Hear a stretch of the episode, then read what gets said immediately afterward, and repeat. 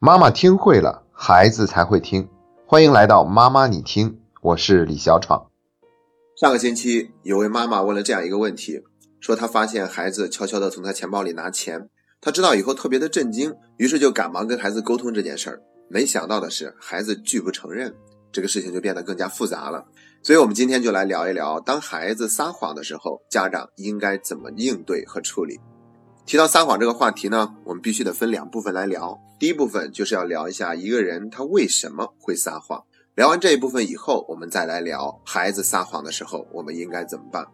那一个人他为什么会撒谎呢？原因又可以分成两大类。第一大类用一句话来概括的话，就是我们并不知道自己在撒谎。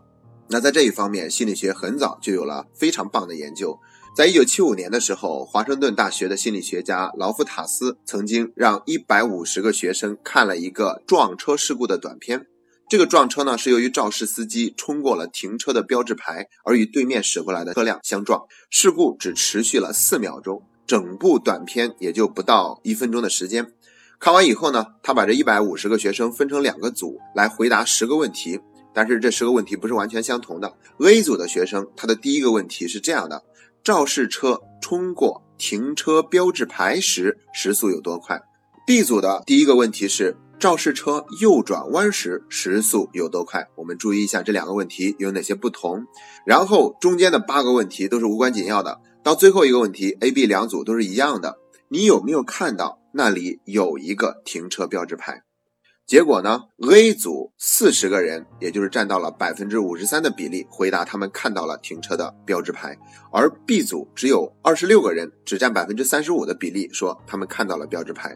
那不知道大家是否还记得他们的第一个问题有什么不同之处？A 组的问题是肇事车冲过停车标志牌时时速有多快？他明确的提到了有停车标志牌的存在。而 B 组呢问的问题是肇事车右转弯时时速有多快，没有提到停车牌。于是呢，在回答问题的时候就出现了四十个人和二十六个人这样的差别。然后呢，这位心理学家继续又做了另外一个实验，他让四十个大学生看了另外一个短片。这个短片中呢，有八个学生示威者进入了一间教室，然后看完以后回答了一堆问题，两组学生都是一样的，而那个唯一不同的问题就是。A 组问的是十二个示威者中领头的那个是否是男的，B 组问的是四个示威者中领头的那个是否是男的。注意，原本是有八个学生，但他们故意做了这样的一个诱导：A 组问是十二个，B 组说是四个，然后又问了其他乱七八糟的一些问题。等到一个星期以后呢，这些人又被重新叫过来回答问题，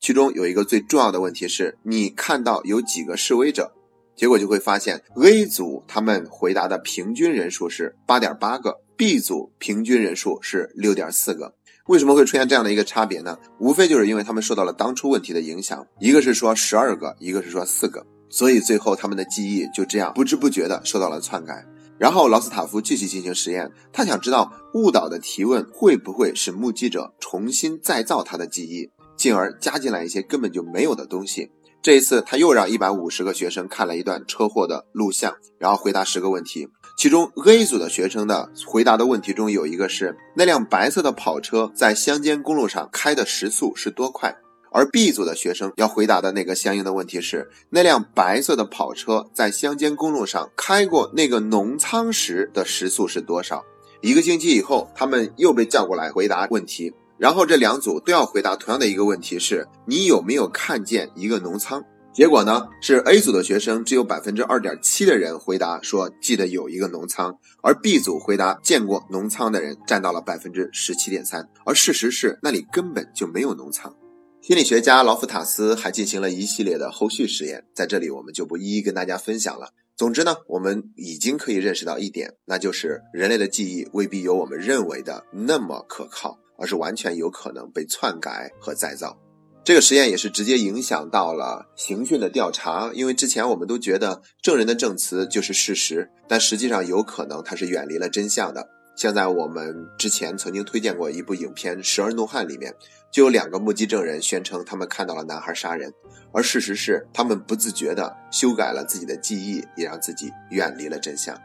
还有调查表明啊，孩子们在两到三岁的时候就开始学会说谎了，而我们人类每天要不自觉的撒谎四次以上，这也就难怪在大学里面有一句这样的话，叫做“所谓诚其意者，无自欺也”。如果我们能够完全做到避免这种不自觉的撒谎，那我们的人生一定是高品质的。说完了这第一类撒谎的原因，那我们再来看一下第二类撒谎的原因，它又可以分作两个部分。第一部分叫做逃避痛苦，第二部分叫做追求快乐。所谓逃避痛苦，往往都是已经做了什么错事儿，然后我们害怕去面对，因为有可能要有惩罚出现嘛，所以为了逃避惩罚，维护自己的完美的形象，那我们就会拒不承认。像一开始提到的这个孩子，他悄悄拿了家里的钱，又拒不承认，就是这种情况。而追求快乐，为什么我们也会撒谎呢？因为有的时候我们要减少人际关系交往中的冲突，要维持一种和谐，又或者是讨好取悦别人，于是我们也会撒谎。比如说，那别人要请我们吃饭，我们是不愿意去的，但是我们可能没办法直接去拒绝，说不出来，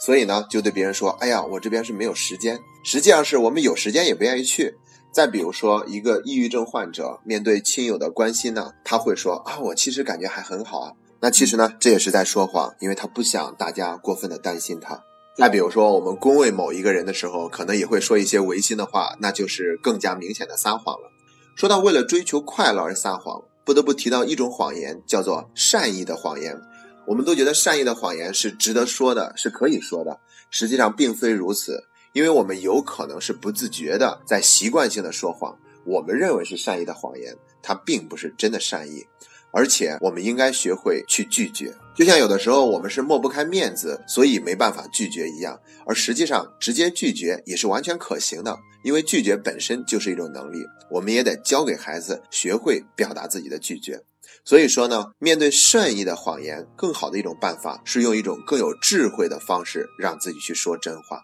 好了，关于撒谎的原因，我们就聊这么多。接下来就来聊一下孩子撒谎的时候，家长应该怎么办。那在这里呢，我分成了三个步骤给大家建议。第一个步骤就是保持冷静，因为往往我们看到孩子做了一些不好的事情的时候呢，我们内心是很难接受的。我们会觉得我的孩子怎么变成了这个样子，或者说他怎么可以撒谎呢？我们往往都接受不了孩子做了这样的事情，而实际上呢，通过前面分析撒谎的原因，我们应该认识到，有可能他是不自觉的，也有可能他只是为了规避这种痛苦。我们也应该对孩子有一份更多的理解，因为这个时候，如果我们的情绪很大，就很容易迁怒于孩子，这就会让孩子啊感到更加的恐惧，他就更加不敢承认了。所以呢，我们要去理解，某种意义上来说呢，撒谎简直就是人类的一种本能，它是一种自我保护的防御机制。为了让孩子能够去说真话，我们必须得让他感到放松，让他感到安全。所以，我们必须得为自己的情绪负责，让自己保持冷静。